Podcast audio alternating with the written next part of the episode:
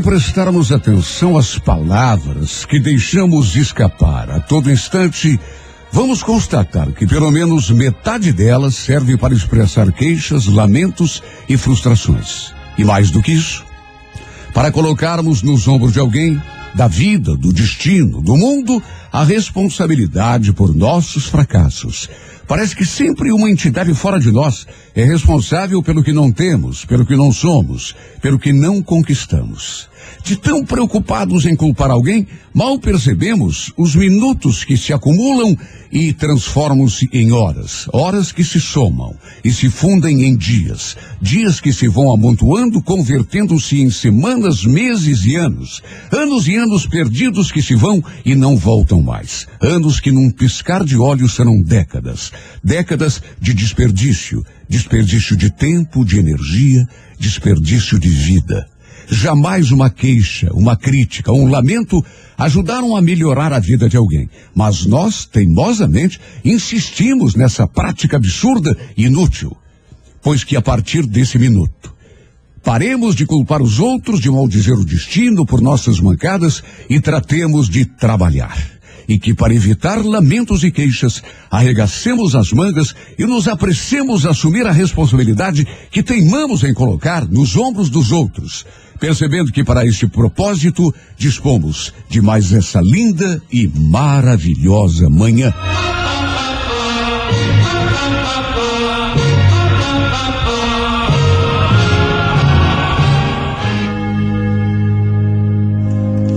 Agora são 8 e 17 em Curitiba. Daqui a pouco romance no ar na sessão A Música da Minha Vida. Manhã ensolarada de segunda-feira. Que agradecemos ao Senhor o Todo-Poderoso por nos dar a graça de viver. Mais um dia, gente. E um dia maravilhoso, de muita alegria. Já tivemos um pouco de chuva Sim. que amenizou a nossa situação. Ou seja, pedindo Deus está sempre perto da gente para nos atender. De mãos estendidas, né, Renato? Não tenha dúvida. E agradecemos por mais essa manhã ensolarada, Amém. que, repito, é prenúncio de uma semana gloriosa. Se acreditarmos e obrarmos nessa direção, vai ser mesmo. Eu tô sentindo no ar uma possibilidade de descoberta boa. Tomara que eu esteja Amém. certo. Glória a né, Deus. Em relação a essa fase negra que estamos passando alguns alguns meses já. E, e, e, na minha cabeça tudo vai dar certo. E na tua também. Você que está passando um pro, problema difícil e está meio desanimando, volte e erga as mãos para o céu. Porque aquele que pode resolver está sempre conosco. Hoje não devemos temer nem fracasso, nem azar, nem doença, nem dificuldade da vida. De jeito nenhum. Porque sabemos que o Senhor está nos proteger. Eu não acorde derrotado, pelo contrário, acorde olhando firme é, para frente, para o futuro, porque o futuro nos reserva grandes momentos, eu tenho certeza. Está escrito. O choro pode durar uma noite inteira, mas a alegria virá pela manhã. Amém. Hoje nada será capaz de nos derrotar, porque tu, todo-poderoso Senhor, é nosso escudo e sustentáculo. O poder de nossos inimigos, das dificuldades, tudo isso se desfaz como fumaça no ar diante de ti, porque tu és o nosso refúgio. Vimos nesse instante, Senhor, não apenas em nosso próprio nome, mas sobretudo em nome daqueles que sofrem, dos que se sentem abandonados e esquecidos, dos indefesos e injustiçados, dos que se sentem cansados e não têm mais esperanças. Que todos possamos sentir nesse instante, Senhor, o teu poder a nos erguer do chão do fracasso. Sim, Jesus. Intercede, Senhor, em nome dos doentes, dos desempregados, dos que já não têm mais forças para lutar. Abençoa mães e pais de família na luta diária pelo pão de cada dia. Sim, Jesus. E protege nossos filhos contra as armadilhas do mundo. Nosso espírito amanhece nessa linda manhã ensolarada, cheia de fé e de esperança, porque sabemos que quando confiamos cegamente em Ti, milagres acontecem. Amém. Por mais assustadora que nos pareçam as dificuldades, Sabemos que tu estás ao nosso lado segurando a nossa mão. E se tu estás ao nosso lado, quem ousará estar contra nós? Está escrito: dez mil cairão à nossa direita, mil à nossa esquerda, mas nós não seremos atingidos. Hoje por toda a eternidade, o Senhor é nosso pastor e nada nos faltará. Amém. Faz dessa segunda-feira um dia glorioso, Senhor. Começo de uma nova etapa em nossa vida, de alegria, de satisfações, de felicidade, de muita paz. Confiamos em Ti acima de tudo. Esta é a Rádio 98 FM. A bênção do Senhor para você que nos acompanha todos os dias.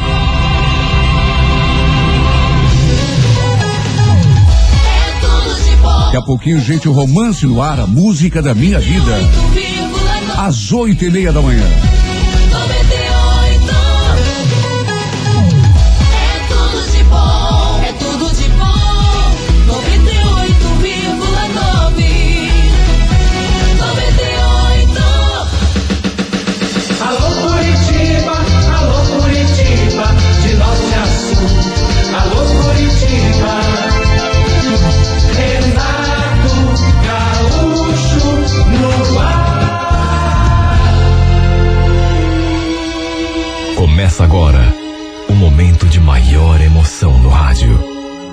98 FM apresenta A Música da Minha Vida com Renato Gaúcho. Quando eu estou aqui, eu vivo esse momento lindo.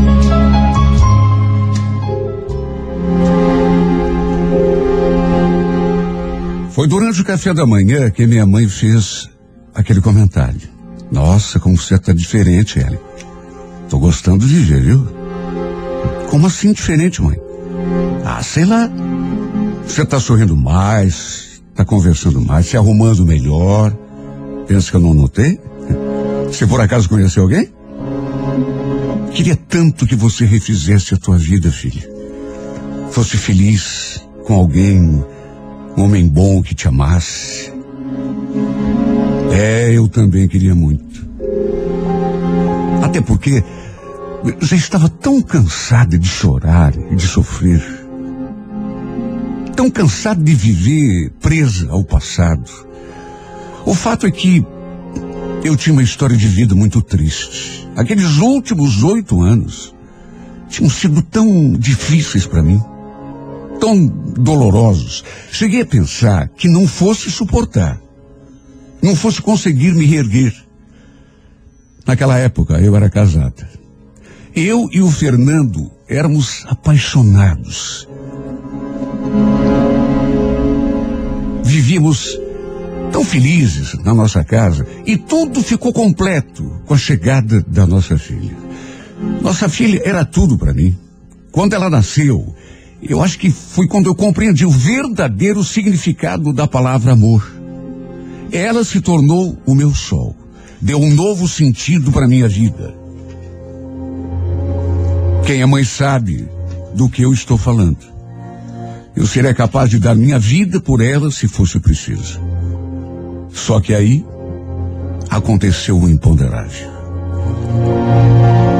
Nossa pequena Jéssica, quando completou um ano e dez meses de idade, começou com sintomas esquisitos. E quando a internamos no hospital e ela fez alguns exames, soubemos que ela estava com meningite. E infelizmente, a toque de caixa foi de uma hora para outra, apesar de ter recebido todos os cuidados.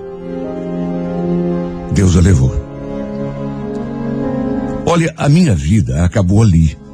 Eu, sinceramente, não vi mais sentido em continuar vivendo.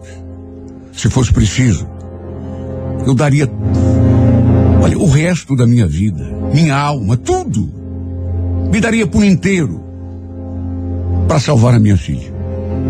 Só que infelizmente não é assim que as coisas acontecem. Depois que nossa Jéssica se foi, caí numa depressão tão grande que pensei que jamais fosse conseguir me reerguer. Eu não tinha vontade nem de levantar da cama.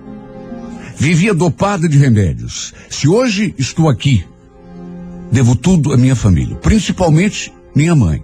Porque nem mesmo meu marido, que dizia me amar tanto, conseguiu suportar a pressão. E acabou me deixando pouco tempo depois. quer saber, eu não o culpo. Até porque eu parecia uma morta-viva. Mas de que jeito que eu poderia me sentir, meu Deus, depois de perder a joia mais preciosa que eu tinha? Aquela que era o sentido da minha vida. A vida completa perdeu completamente o sentido. Eu chorava dia e noite. Não conseguia me conformar com a morte da minha menina. Culpava Deus e todo mundo. Tudo isso me transformou, mesmo que eu não quisesse, que eu tentasse reagir. Mas tudo isso acabou me transformando numa mulher amarga, triste, sem futuro, sem achar graça em mais nada. Apesar de tudo, a vida não parou. Por causa da minha dor. E com o tempo, fui me resignando. Repito, oito anos eu vivi assim. E devia tudo à minha família, principalmente à minha mãe, o fato de não ter sucumbido de vez. Fazia três meses e meio que eu estava trabalhando naquela empresa. Tinha, aliás, recém vencido o meu período de experiência. E como gostaram do meu trabalho, eu consegui ser efetivado. Eu estava levando aquela nova fase, digamos assim, da minha existência numa boa. Ainda tomava remédios para depressão, mas graças a Deus o pior já tinha passado. Eu já conseguia pensar naquilo que havia acontecido sem sofrer tanto. E ali, na empresa, conheci um rapaz que, com o tempo, se aproximou de mim e se mostrou interessado. Ele era viúvo, morava com a mãe.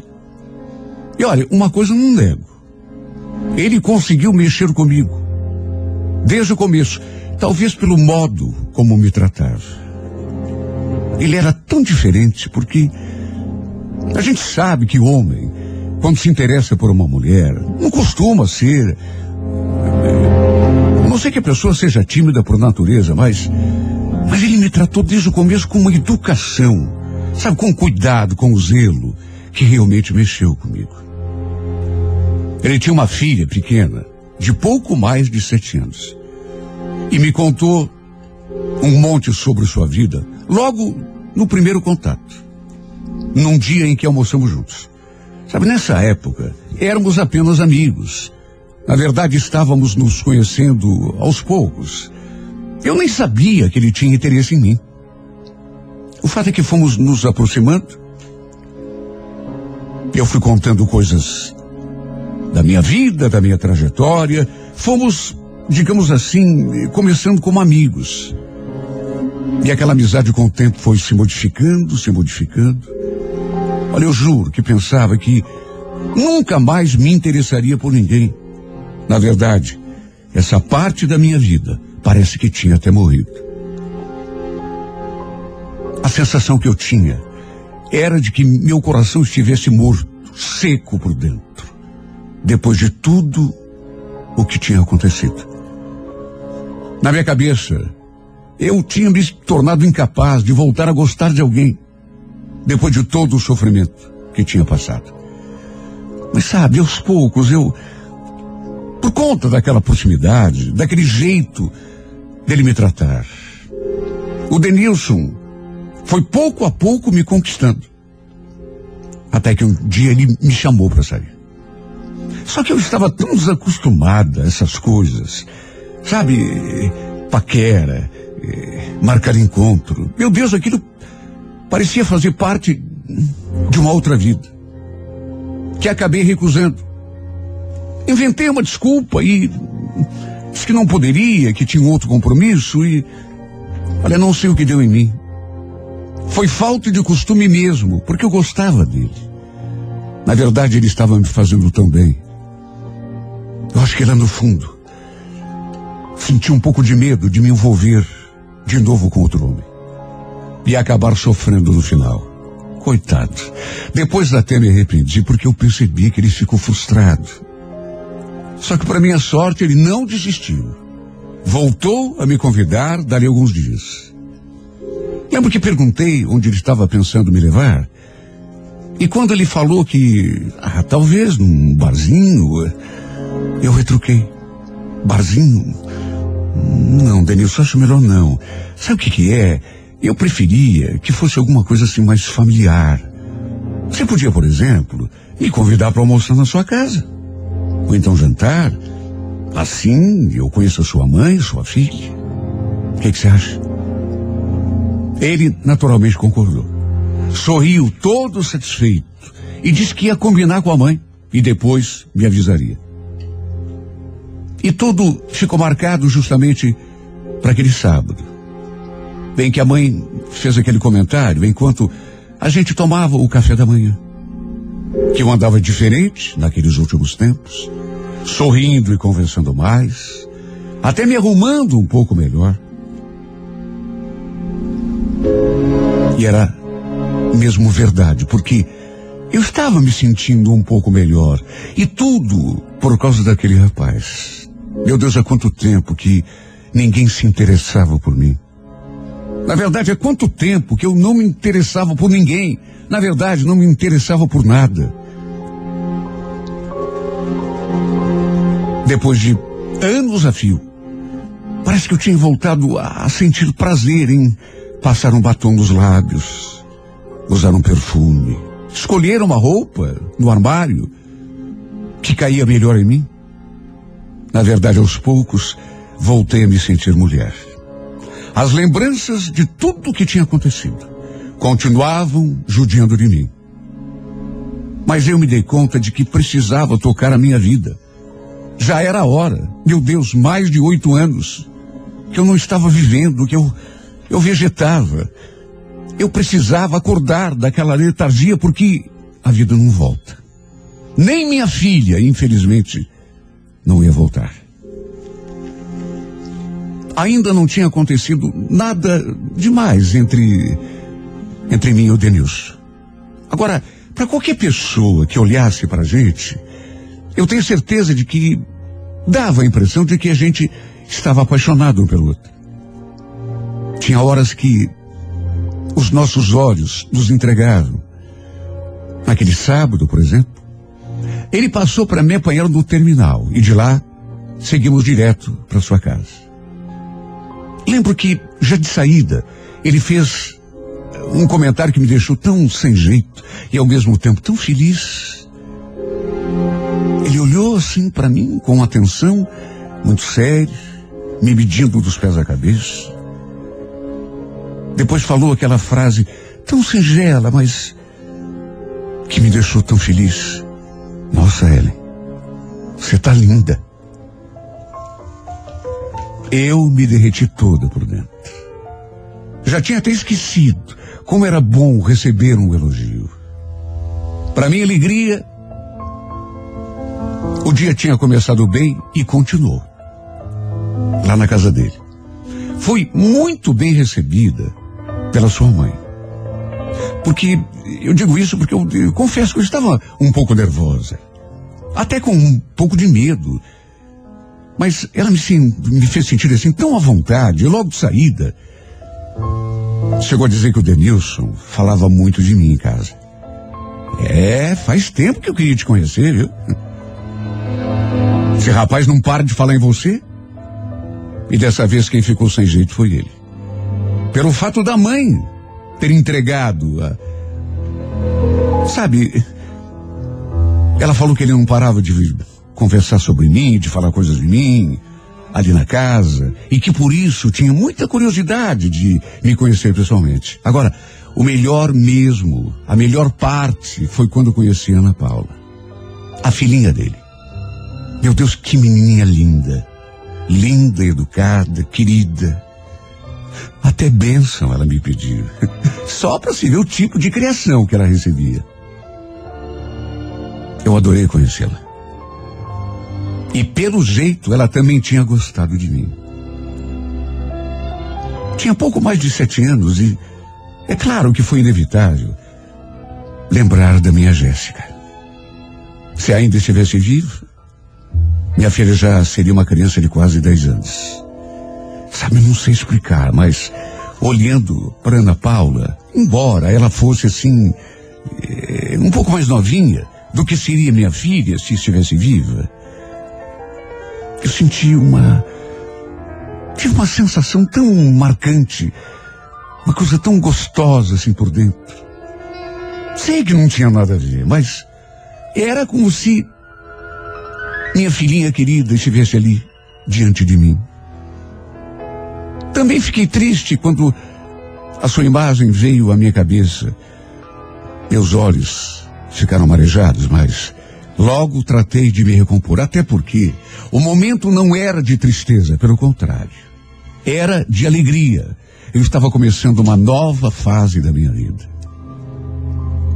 Olha, foi um jantar tão gostoso, tão agradável. Há quanto tempo eu não me sentia tão feliz, tão leve.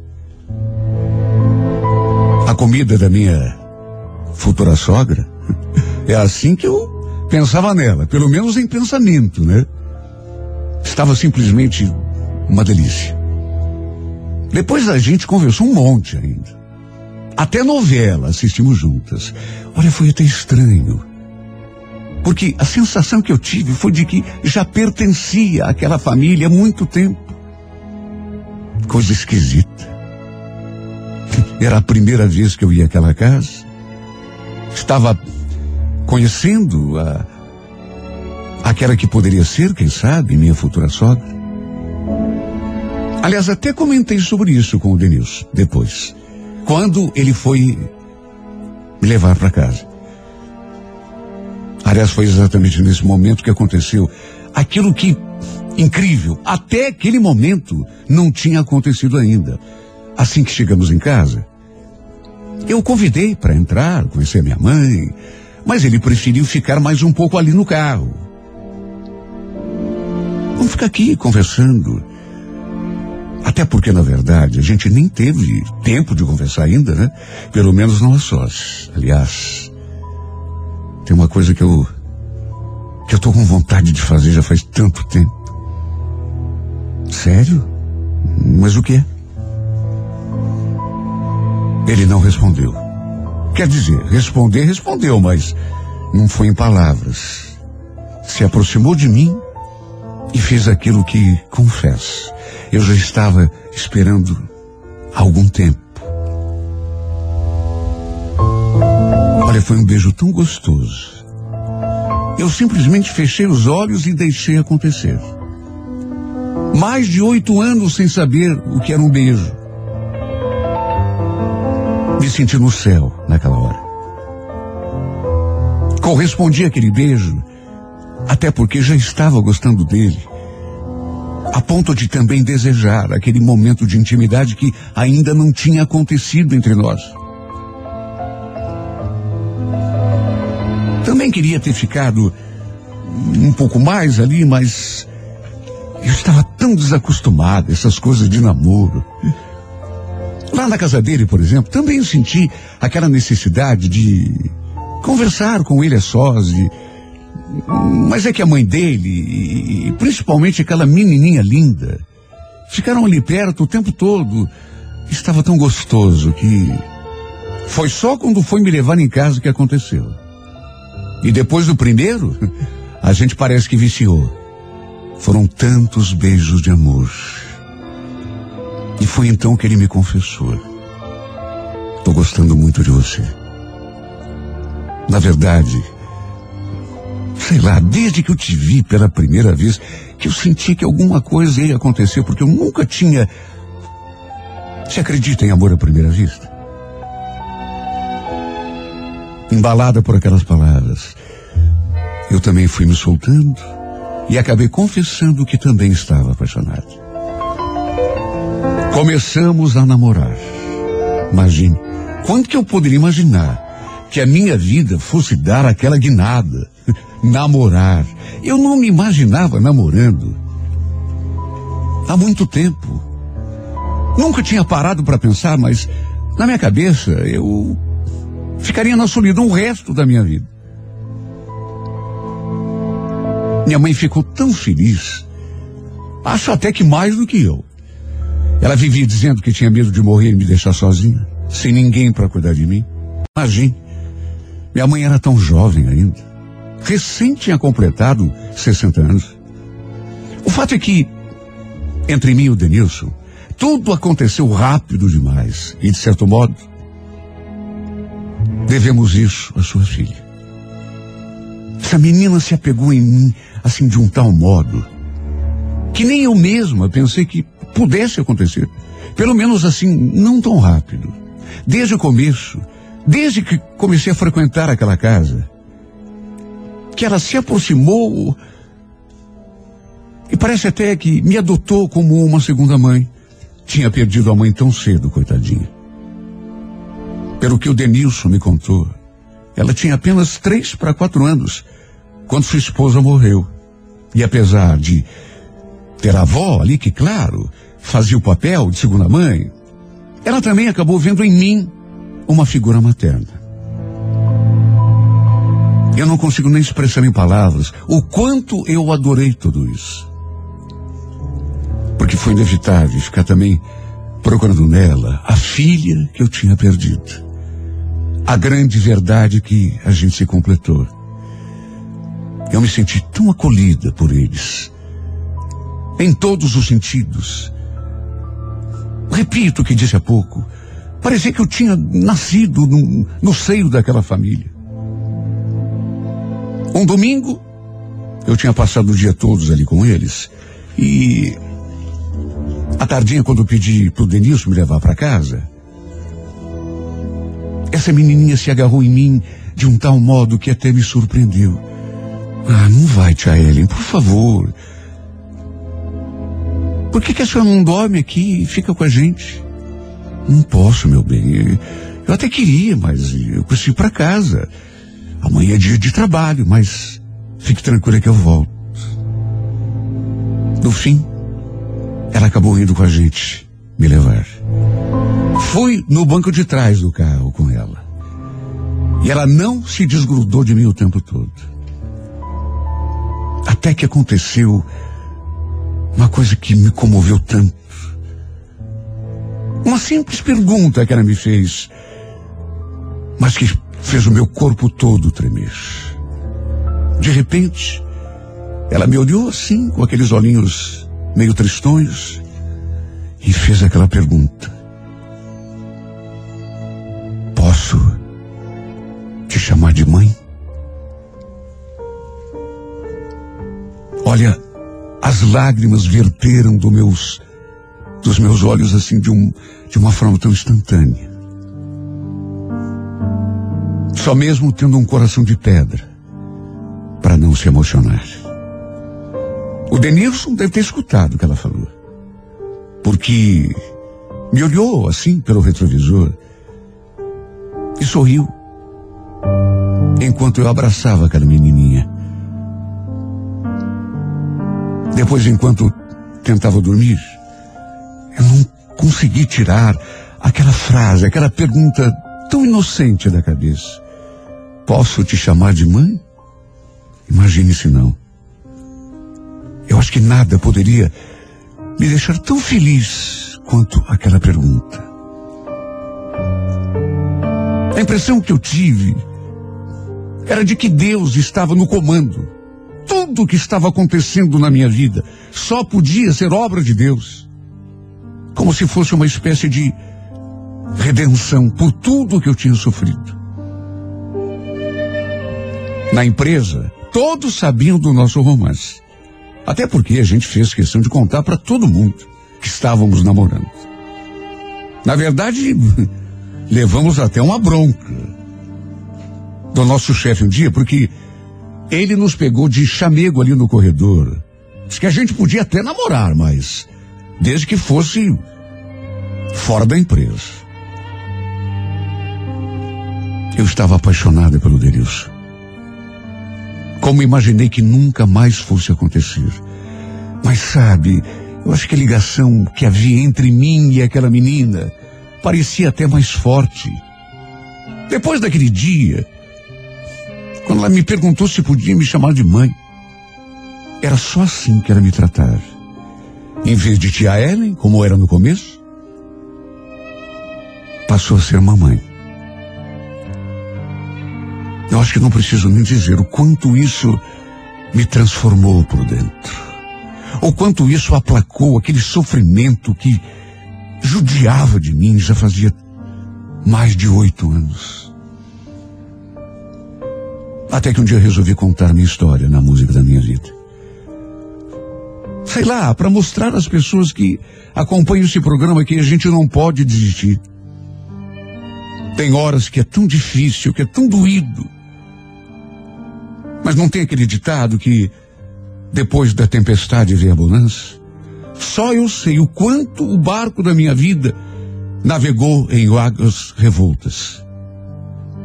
Teve momentos que eu pensei que não fosse suportar, que fosse sucumbir. De tanta tristeza que eu passei na minha vida. Se tivesse um botão que bastasse apertar e eu. Que Deus me perdoe. Fosse embora para sempre.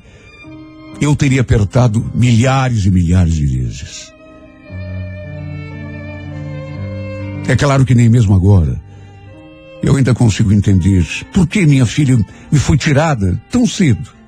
Por que minha vida, meu casamento, tudo caiu em ruína daquele jeito. Mas eu aprendi que não podemos desistir, nem perder a esperança. No meu caso, apesar de tudo ter sido tirado de mim, fui presenteada com outra família maravilhosa. Com um homem que me adora, que me trata como se eu fosse uma princesa e, acima de tudo, uma criaturinha tão linda, tão maravilhosa, que adotei como minha também. Como se fosse minha filha de sangue. Que me trata como se eu fosse sua mãe. Sem contar, uma sogra que é praticamente uma segunda mãe para mim. Claro que isso não tira a dor de tudo que me aconteceu no passado. Porque a perda da minha filha é irreparável, mas pelo menos alivia o peso. Abranda as chagas do meu coração. A ponto de eu poder dizer hoje que sou uma mulher feliz. À medida do possível, é claro. Talhada muitos sofrimentos. Aprendi coisas que ouvi desde a minha infância. Que Deus nunca fecha uma porta sem antes nos abrir uma janela. E que nunca devemos desanimar, desistir da vida. Porque, como diz outro provérbio antigo, o momento mais escuro é sempre aquele que precede o alvorecer.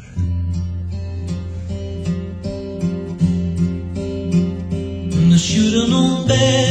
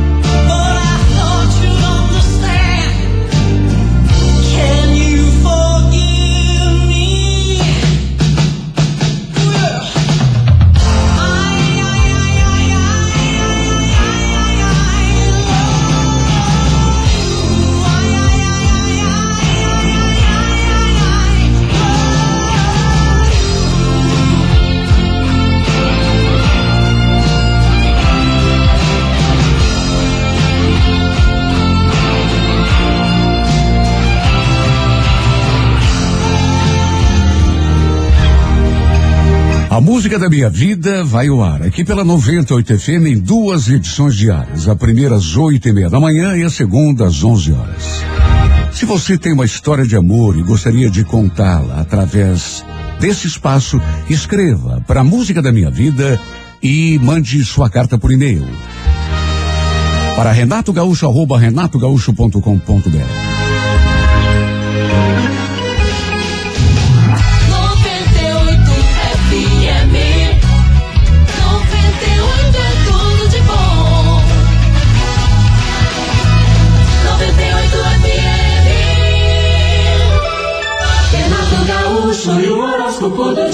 Alô, você do signo de Ares.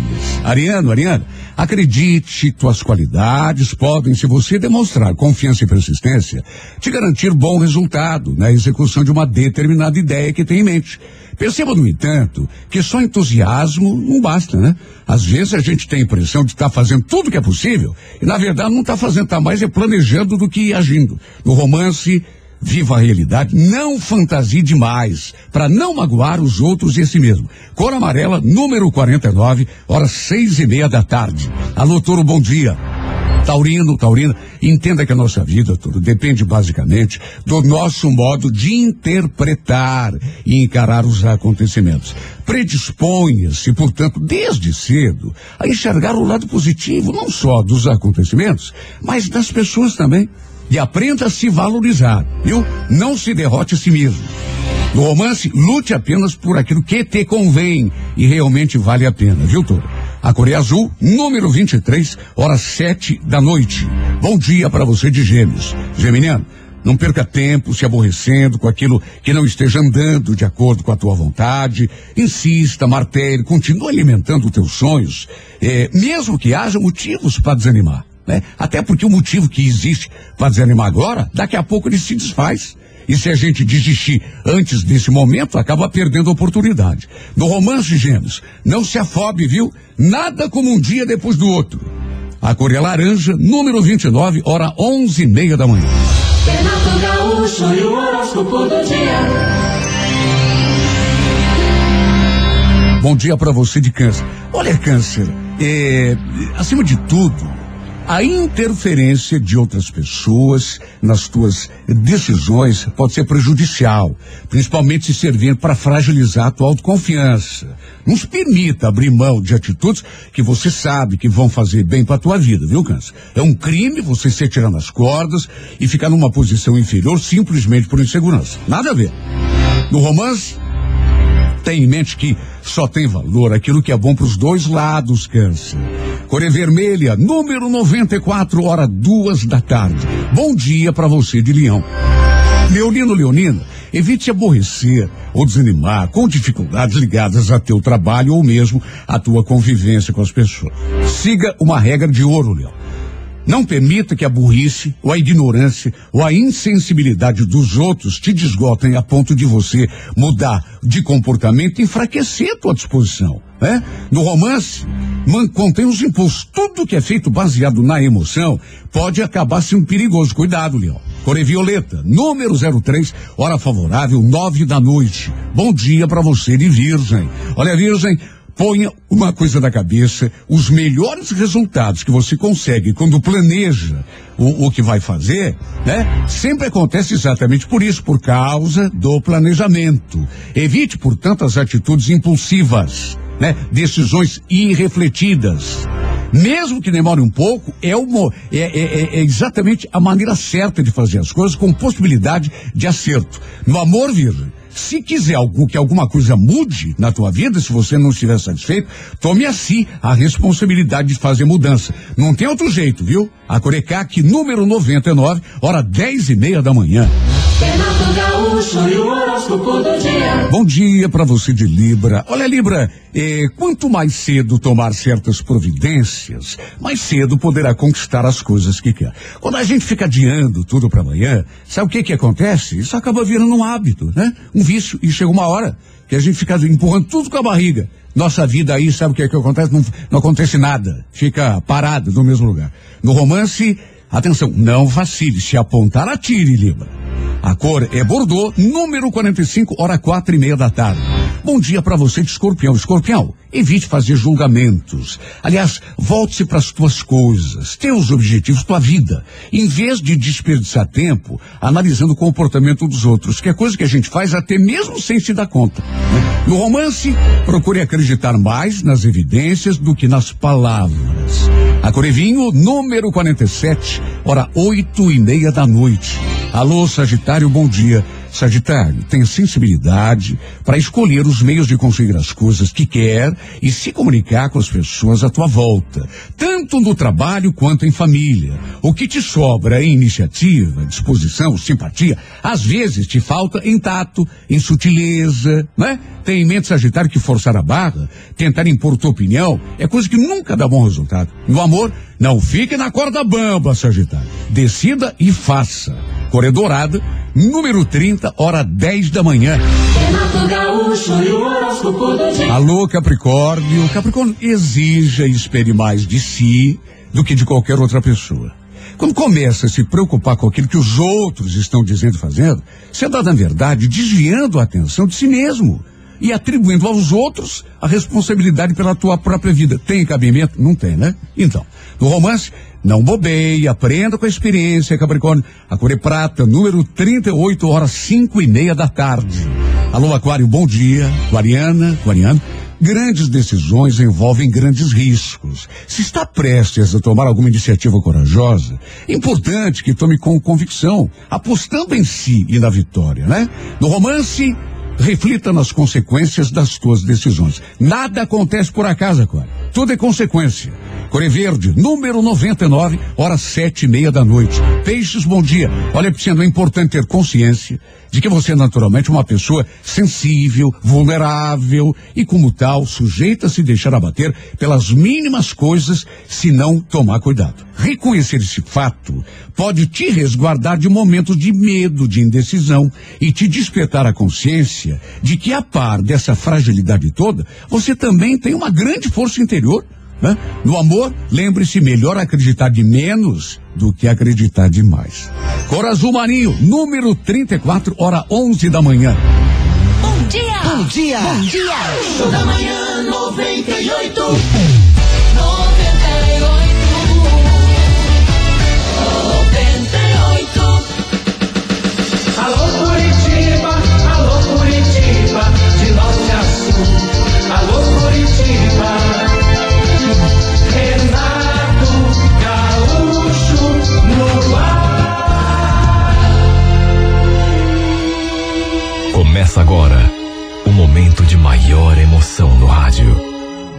98 FM apresenta A Música da Minha Vida com Renato Gaúcho. Quando eu estou aqui, eu vivo esse momento lindo.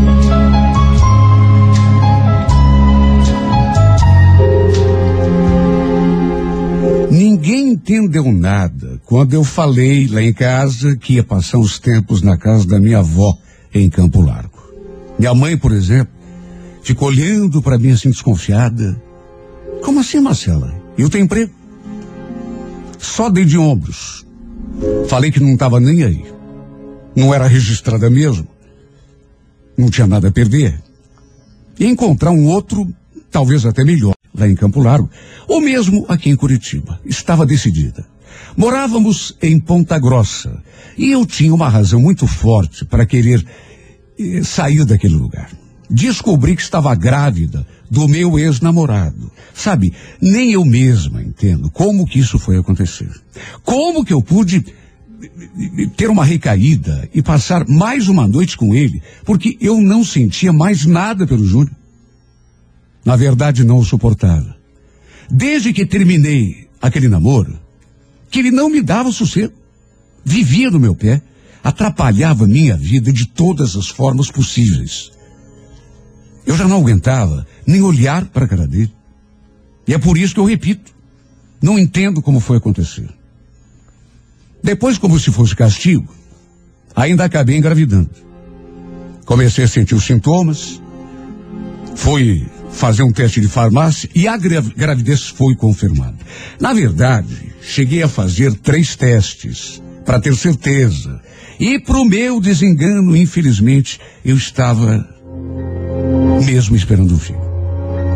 Imagine, se ele já andava atrás de mim, já infernizava a minha vida daquele modo, depois que ficasse sabendo que eu estava grávida e que o filho era dele, aí mesmo é que não me daria mais sossego. Eu sei que o mais certo seria procurá-lo, contar tudo.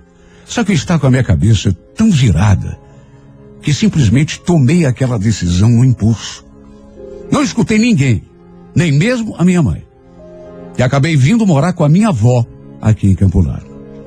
Aliás, não contei ninguém sobre a gravidez. Nem mesmo a minha melhor amiga. Somente eu e Deus é que sabíamos.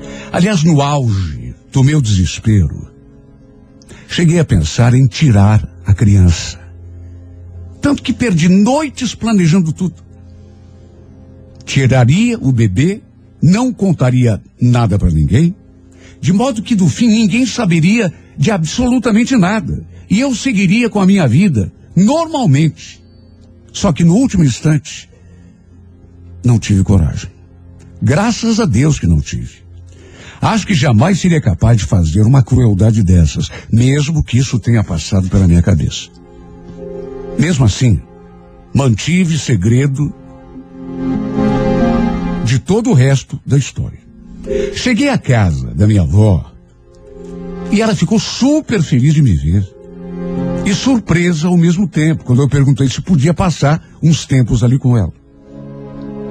Mas é claro que, apesar de surpresa, abriu as portas da casa, arranjou um quartinho para mim.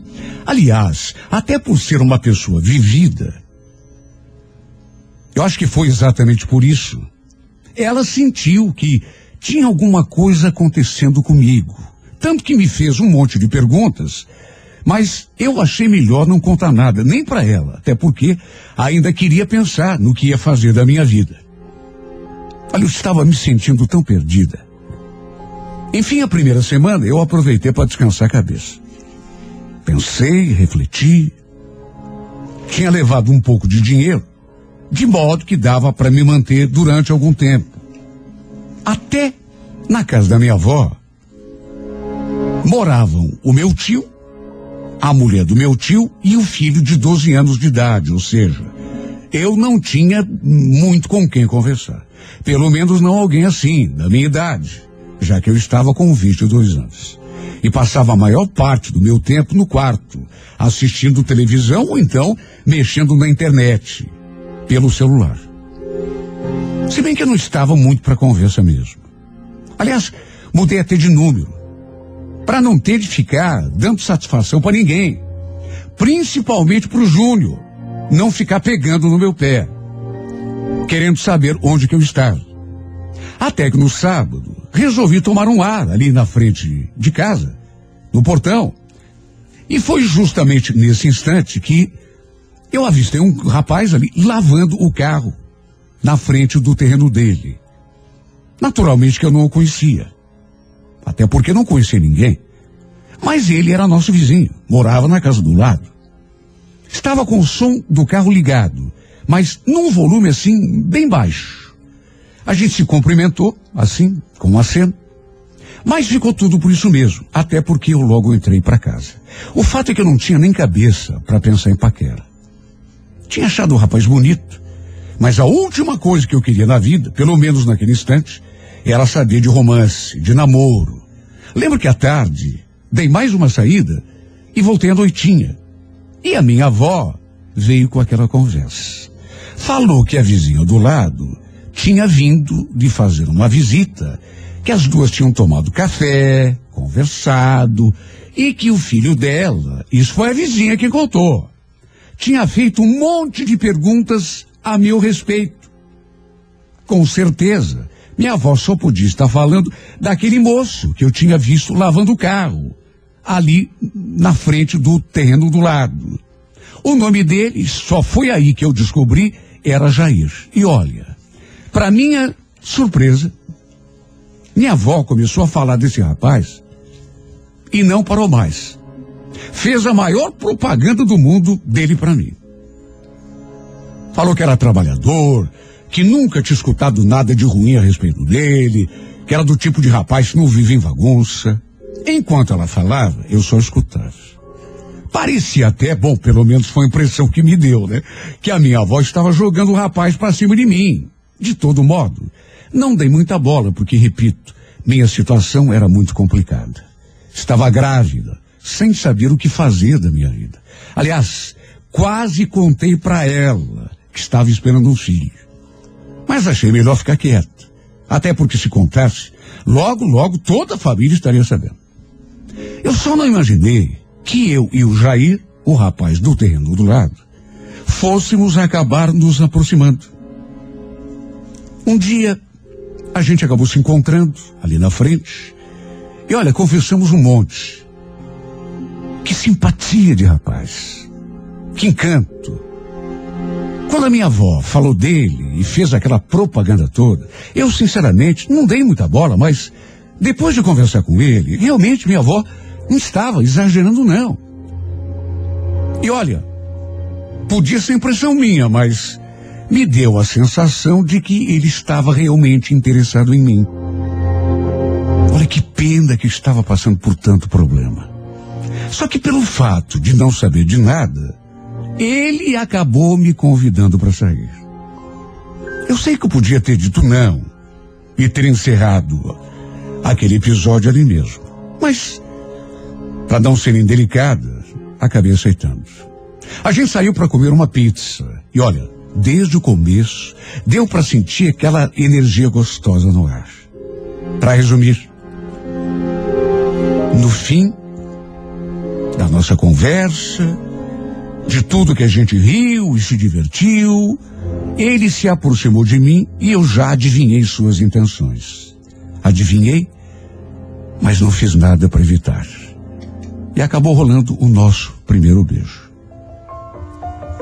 E olha, foi tão gostoso que eu simplesmente podia ter evitado, mas não consegui. E sabe, tudo foi acontecendo com tanta naturalidade, sem ninguém forçar nada. E quando vi, a gente já estava se beijando. Lembro que depois ele falou: Puxa, por onde que você andava até agora, hein? Que eu não te conheci. Eu sorri. E sabe aquela frase? Mexeu tanto comigo porque mais do que uma frase feita, do que um chavão, ele me pareceu tão sincero quando falou aqui. E era uma pessoa assim tão carinhosa, tão carismática. Foi inevitável eu me sentir encantado. Ele queria saber quais eram os meus planos para o futuro, se eu ia voltar para Ponta Grossa, se eu ia ficar lá na casa da minha avó, mas eu falei que ainda não sabia, até porque não sabia mesmo. Não fazia nem ideia.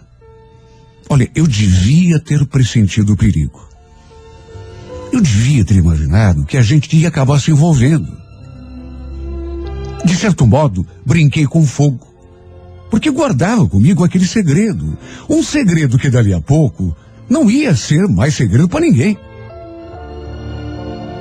Eu não podia ter me envolvido tanto. E o pior é que acabamos indo para a cama, já naquele nosso primeiro encontro. Não sei nem explicar. Ele era uma pessoa tão envolvente que quando vi, já estávamos em cima daquela cama. Repito, eu não podia ter permitido. Pela situação que eu vivia, o melhor de tudo era ter tirado o corpo fora. Só que, no entanto, não só fomos para a cama naquele primeiro dia, como começamos a nos ver direto e a nos falar. Minha avó, quando soube que a gente andava se encontrando, ficou feliz. Tanto que me apoiou. Repetiu tudo aquilo que já tinha dito. Que o Jair era o melhor partido da cidade. Que eu não podia deixar escapar um homem como ele. O fato é que, com tudo ajudando, no fim, acabei me apaixonando para valer. Até porque não tinha como não me apaixonar. Primeiro que eu estava numa fase de carência tão grande. Ele me tratava de um jeito tão carinhoso, tão encantador. Me fazia sentir tão especial que eu fui deixando levar.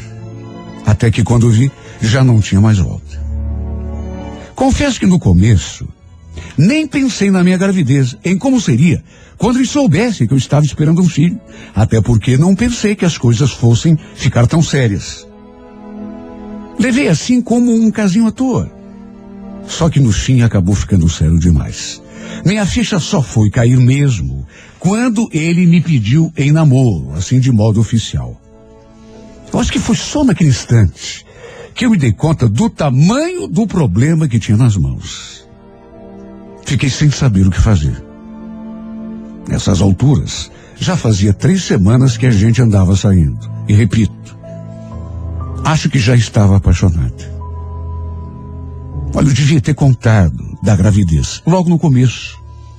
Encarado as consequências, afinal de contas. Era uma pessoa adulta. Mas sabe, eu fiquei com tanto medo que ele se afastasse de mim quando soubesse. Que acabei protelando, protelando, até que no fim não falei. Mesmo sabendo que mais cedo ou mais tarde, ele acabaria sabendo, de um jeito ou de outro. De todo modo, mesmo estando apaixonada, eu sei que devia ter contado. Até porque aceitei aquele pedido de namoro. E as coisas, repito, foram ficando cada vez mais sérias entre nós. E olha, não foi por falta de tentativa. Várias vezes eu tentei conversar com ele, abrir o jogo. Só que a coragem ia embora. No último momento eu não conseguia chegar até o fim. Até que num domingo, a mãe dele me deixou na maior saia justa. Durante o almoço, eu não estava me sentindo bem. E a dona Lúcia fez aquele comentário. Olha, Marcela, não é por nada não, viu? Mas acho que você está grávida. Olha, cheguei a engasgar. Grávida? Não. Não, claro que não. Por que, que o senhor está falando isso? Eu cheguei a, a olhar para minha barriga para ver se já estava dando para notar alguma coisa. Até porque, para fazer aquele tipo de comentário, sabe, parecia até que ele estava adivinhando. Eu sempre fui, assim, de uma compressão uh, frágil, sempre fui magra. E ainda estava conseguindo disfarçar bem, apesar de, nessas alturas, já estar de três meses e meio. Ele então falou que já vinha notando que eu andava com sintomas de gravidez. Olha, eu fiquei numa situação tão difícil, não sabia nem o que dizer. O Jair olhou para mim e fez assim uma expressão que eu não consegui eh, decifrar. Não deu para saber se ele tinha ficado feliz ou surpreso com aquele comentário. De todo modo, reforcei que não tinha nada a ver. Neguei que pudesse estar grávida, mas não consegui esconder o meu nervosismo depois disso. Parecia que todo mundo já estava sabendo, ou pelo menos desconfiando. Me senti naquela situação, sem saber o que fazia. Se corresse, o bicho pegava. Se ficasse, o bicho comia.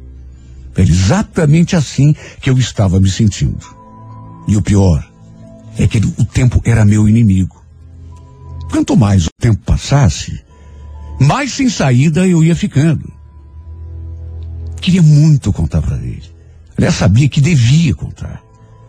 Tinha que abrir o jogo de um jeito ou de outro. Até porque aquilo estava me consumindo, mas por estar apaixonada, tinha medo de que ele se afastasse de mim. E provavelmente seria o que aconteceria. E não era só isso, também pensei seriamente em voltar lá para Ponta Grossa, dar uma desculpa, dizer que precisava voltar e simplesmente me afastar dele. Porque, sinceramente, não sei se teria coragem de contar. A gente estava tão envolvido um com o outro. Ele não iria entender o fato de eu ter escondido aquilo durante tanto tempo. Imagine como ele se sentiria se eu contasse que já sabia que estava grávida quando a gente se conheceu. Aí eu me senti tão pressionada. Sempre que a gente se encontrava, ele naturalmente sabia, ou pelo menos notava, ou desconfiava, que alguma coisa diferente estava acontecendo. Até porque eu já não estava mais conseguindo disfarçar e nem esconder. Até que um dia tivemos uma conversa séria. E eu fiz aquilo que já deveria ter feito há muito tempo. Simplesmente abri o jogo. Ele mais uma vez perguntou o que estava acontecendo comigo. Disse que andava me achando estranha. E no impulso eu acabei falando. Você quer mesmo saber, Jair? Eu tô grávida. Já faz um tempo que eu queria te contar, mas. Olha, eu juro que ia contar o resto. Que o filho não era dele, mas sim do meu ex-namorado. Só que ninguém sabia. Então ficou uma situação, porque ele sequer me deu tempo de contar o resto. Quando falei que estava grávida, ele olhou assim para mim e me atropelou. Você tem certeza, amor? Então a mãe estava certa aquele dia. Você tá mesmo esperando um filho meu? Jair, é, espera, eu, eu. Ele não quis nem saber do resto. Simplesmente não me deixou falar. Repito, eu ia contar a história toda, juro por Deus. Jamais me passou pela cabeça querer empurrar a responsabilidade para cima dele. Só que ele não me deu tempo. Eu ia contar, mas ele simplesmente não permitiu. Pegou o celular, ligou para a mãe e imediatamente deu uma notícia. Mais do que isso, desligou o celular e já foi ligando para outras pessoas, amigos. Parecia ter um menino, de tão feliz que ficou. Eu ali escondido, encolhido no meu canto, sem saber o que fazer. Para não sei o que aconteceu comigo naquela hora. Mas vendo a festa, a alegria, a euforia em que ele estava, em vez de dizer que o filho não era dele, mesmo depois de ele ter contado para a mãe. Me deu aquela paralisia e eu simplesmente não consegui abrir a boca. Não sei o que houve. Fiquei paralisada. Não tive coragem de ir até o fim.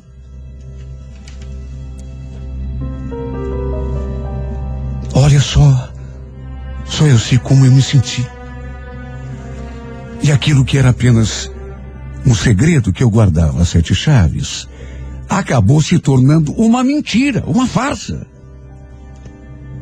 Eu devia ter contado, mas não consegui.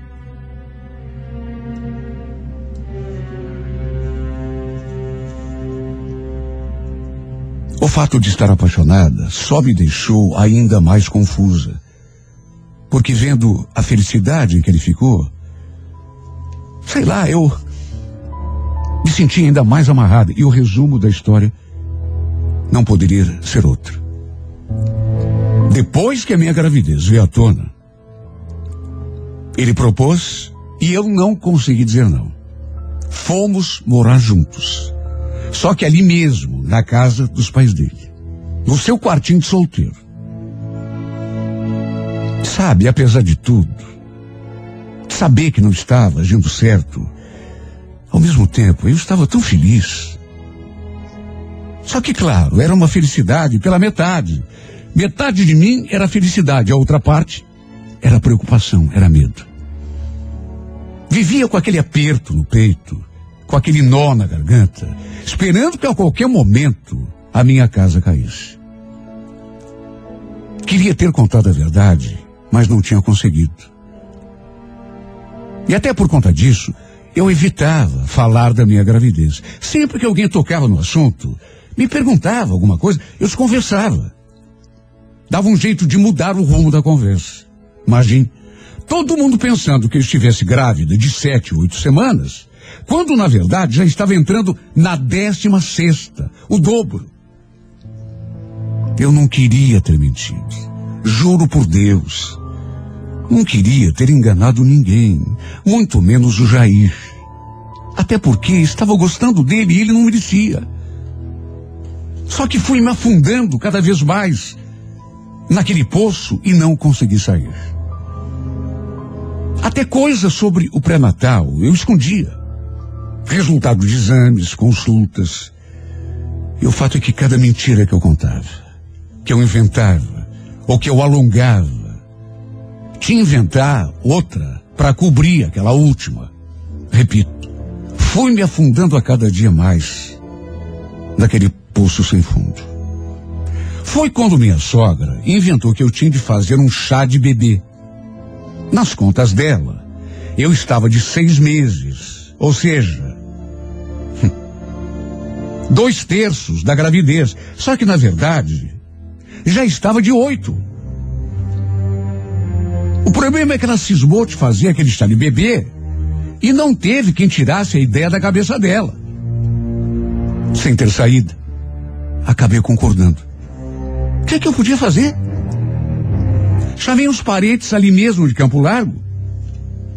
Lá de Ponta Grossa também. Mas de lá não apareceu ninguém. Nem a minha mãe pôde vir.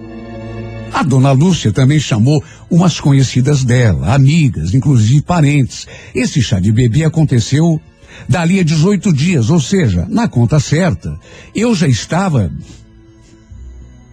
Nossa, quase dando a luz. E no começo, tudo estava divertido, gostoso, até que pelas tantas. Uma amiga da minha sogra ficou olhando assim para minha barriga e lá pelas tantas perguntou: Escuta, Marcela, de quantos meses mesmo você está? E foi aí que eu entrei pelo cano. Foi aí que eu entrei pelo cano.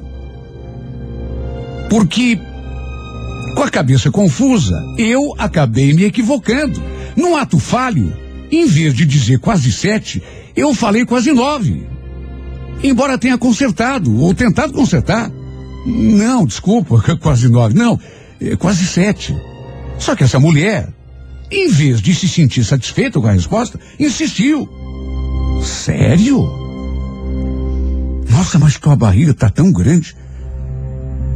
Pensei que você já estivesse quase sonho, quase ganhando, quase. Meu Deus, bendita mulher. Meu Deus, bendita mulher. Ela falou aquilo e ficou olhando para mim. E eu pensando, meu Deus, o que, é que eu falo agora? Confirmo. Falo que você não sabia nem o que fazer, nem o que falar. Olha, foi a situação mais delicada, difícil, que eu já tinha passado em toda a minha vida. Nisso, minha sogra, que até então estava só acompanhando a conversa, fez aquela cara esquisita, ao mesmo tempo em que falou uma coisa que, sinceramente, me fez ficar branca. Meu corpo todo tremeu. Sabe quando você se sente perdida? E olha, não foi nem o fato de ela ter dito aquilo, mas pelo modo como olhou para mim. Eu sinceramente devo ter perdido a cor. Simplesmente fiquei sem saber o que dizer quando a minha sogra, me olhando daquele jeito mais esquisito do mundo, falou aquela frase.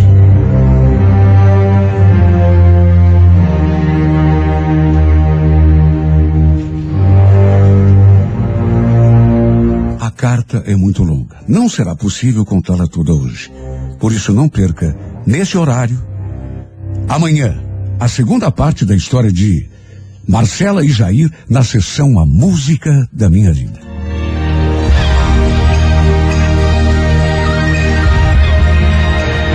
A música da minha vida vai ao ar aqui pela 98 FM em duas edições diárias. A primeira às oito e meia da manhã e a segunda às onze horas. Se você tem uma história de amor e gostaria de contá-la nesse espaço, escreva para a música da minha vida e mande sua história, sua carta, pelo e-mail renatogaúcho.com.br, sempre com o telefone para contato com a produção.